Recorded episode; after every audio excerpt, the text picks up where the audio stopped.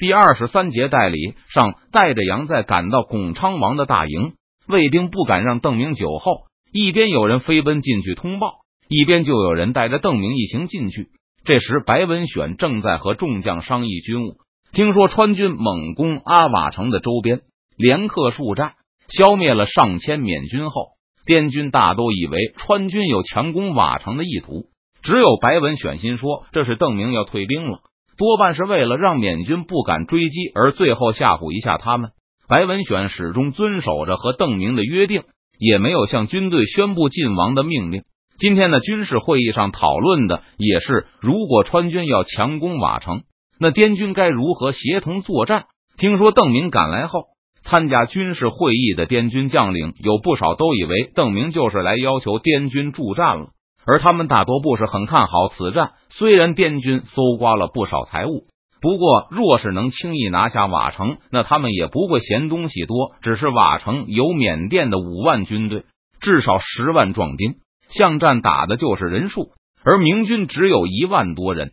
要是一场混战下来，损失了好几千人，那又该如何收场？见到邓明进门之后，就有一个白文选的部将冒失的问道：“保国公要强攻瓦城了吗？”正有此意，邓明飞快的答道。这个胡说的部将闻言就要劝谏，却听白文选怒喝一声：“大将说话，哪里有你插嘴的份？”这个西营武将愣了一下，这才看到跟着邓明一起来的还有个缅甸使者。邓明当然不可能在敌国使者面前落了自家威风，而白文选厉声斥责，也是怕这个没长眼的家伙说出什么扯自家后腿的话来。这时，杨再也走进门来。郑明冲白文选笑道：“这个人自称是杨阁老，我又没见过，所以请白将军来鉴别一下。”大王啊！杨在一眼看到了位于正中的白文选，高兴的大叫起来：“可算又见到大王了！”杨白文选看到来人后，举起双手做出个抱拳的动作，但这个动作突然僵住了，又缓缓的垂了下去。正在邓明感觉奇怪的时候。白文选咳嗽了一声：“这位是杨阁老吗？好像有点像。几年不见，我记不清了。大王是在说笑吗？”杨在目瞪口呆了片刻，接着惊叫起来：“大王怎么会不记得下官了呢？”无数个疑问从杨在心头冒出来，他忍不住想到：难道是我这些日子吃的太差，已经不成人形了吗？白文选扫了一眼邓明，又看向杨在，我有些认不清你。对了，你带来了什么旨意？是又要我们退兵吗？大王，我确实是杨在啊！杨在感到更加的莫名其妙，而且白文选的态度让他丈二和尚摸不着头脑。对方不急于确认自己的身份，却着急问自己带来了什么旨意。白文选的思维实在是太跳跃了，让杨在无法跟上。杨在大叫着表明自己的身份的时候，心思已经乱成了一团。我带了什么纸和认不认得出我？杨在是不是觉得有什么关系？怎么这两句话会放在一起说？边上的邓明哑然失笑，他这才想起上次撕圣旨的时候，他的用词和今天差不多。白文选现在的表现，大概就是上次伪造仪式的后遗症。杨大人的身份和他带来的圣旨没关系。邓明强忍着笑，急忙对白文选说道：“是啊，没关系啊。”杨在赞同的点点头，接着又开始糊涂了。转头看向邓明，为什么会有关系呢？没关系吗？白文选不是在回答杨在，而是向邓明再一次的确认。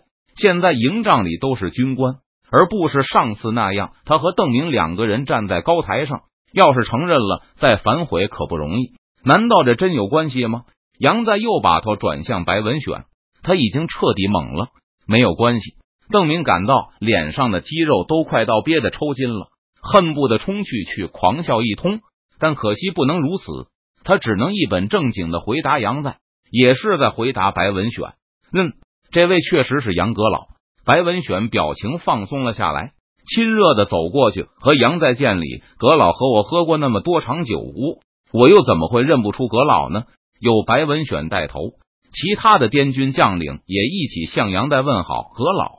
只有邓明带来的缅甸使者脸色阴沉。上次他已经见过邓明撕圣旨了，这次他作为旁观者，也很快想通了邓明和白文选这套哑谜的含义。缅人已经答应归还天子、内阁、勋贵以及御林军将士，还有他们的家眷。邓明大声的说道：“营内的将领们都愣住了。难道就因为川军这两天的短促进攻，缅人就彻底丧失斗志了吗？而我们会在接到天子以后离开缅甸？”邓明继续说下去。刚才缅甸使者说出这个要求时，邓明还讥笑了几句，称这正是明军最初的条件。缅甸如果老老实实早点把人交出来，那巴莫都不至于丢。不过缅人不知道我们是礼仪之邦，生怕我们反悔，接到天子后还不肯走，所以缅人希望我们先退兵，他们后放人。包括白文选在内，大家都盯着慷慨陈词的邓明。就算这营帐里头脑最简单的家伙。也不相信明军退兵后缅甸会放人，这当然是对我堂堂天朝的侮辱。不过缅甸是话外之疑，我认为我们完全可以大人有大量，不和他们计较了。我提出的反建议是：看在今天总算放杨阁老出来的面子上，明天我们不攻城，如果后天瓦城开始放人，我们就继续停火。什么时候把御林军官兵和他们的家属都放出来？我们什么时候退兵五十里？然后就是御史、侍从官员，包括文安之的儿子们。接到这些人后，我们就开始向巴莫退兵。而等我们到巴莫后，缅人就会放阁老和尚书，我们继续退向腾冲，在边境驻扎，直到见到天子为止。白文选听到这里，冷冷的看了缅甸使者一眼，不置可否，但他觉得邓明诡计多端。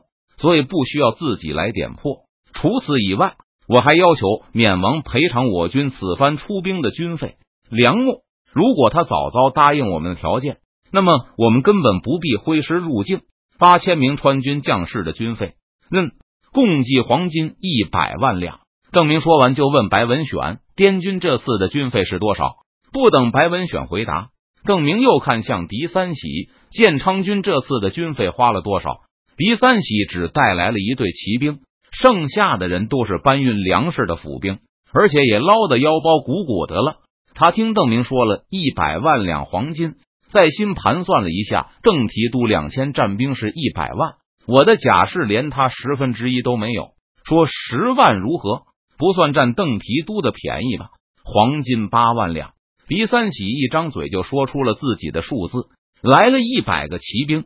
平均每人花了八百两黄金，好家伙，这都是用的金马鞍吗？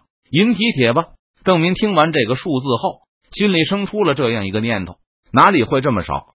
邓明不满的说道：“庆阳王才花了这么点钱，你不用替缅王省钱，这样吧，这是我替庆阳王主了，二十五万两黄金。现在白文选也听明白了，邓明来了八千人，就要了一百万。”狄三喜两千人，他就替建昌要了二十万，那自己来了一万人，一百万两。白文选决定还是和邓明客气一下，一百二十五万。邓明果然把数字给提上去了，转身对缅甸使者说：“总共二百五十万两黄金的军费，可以分十年还清。在我们从瓦城城下退兵前，先交十万两；出边境的时候再付十万两，实在太多了。”缅甸使者试图争辩一下，所以才让你们先付十万两，到边境再付十万两，剩下的就看你们怎么做了。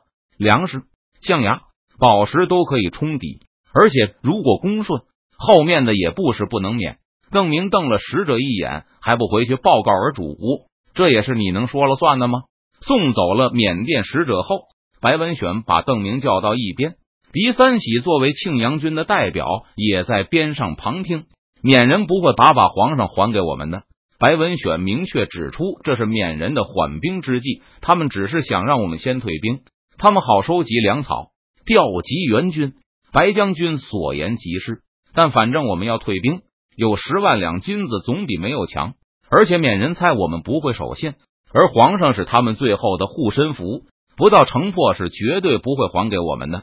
邓明微笑起来。如果缅人真的守约，他倒有些麻烦了。所以他们不会还，而我们也不会退出缅境。我们要继续扶持莽鲁。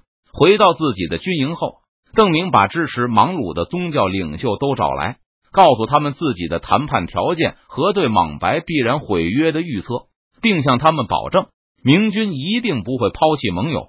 不过，这些人的心态和白文选不同。这些日子来，他们替明军收集粮草，还组建了帮助明军稳定后方治安的军队。如果莽白重新控制缅北地区，他们肯定没有好果子吃。再说，好不容易把大片土地和统治权拿到手中，都还没有捂热呢。若是莽白真把天子放归了，怎么办？宗教领袖们都显得有些担忧。还有二百五十万黄金的军费赔偿，我说了可以免，但我也可以不免。莽白不把赔偿付清，我不会离开缅北的。离境的那十万两可以理解为最后一笔。邓明不知道瓦城发生了什么事，不过从莽白这么急切的想达成协议看，他是迫切需要立刻与明军和谈的。再说我还没算利息呢。要知道，付息是这个宇宙中最伟大的力量。宗教领袖也知道借贷的危险，其中就有人阿谀道：“保国公说的太对了，这不是我说的，是一位泰西学者说的。嗯，是一位我非常尊敬的学者，你们肯定没有听说过他的名字，是吗？不少人将信将疑。缅甸和欧洲的交流比中国和欧洲的交流要密切，能让大明重臣非常敬仰的泰西学者，一定相当了得。”不然也入不了手握重兵的保国公之眼。有好奇的人就不服气的追问道：“说这句话的泰西学者姓甚名谁？阿尔伯特·爱因斯坦。”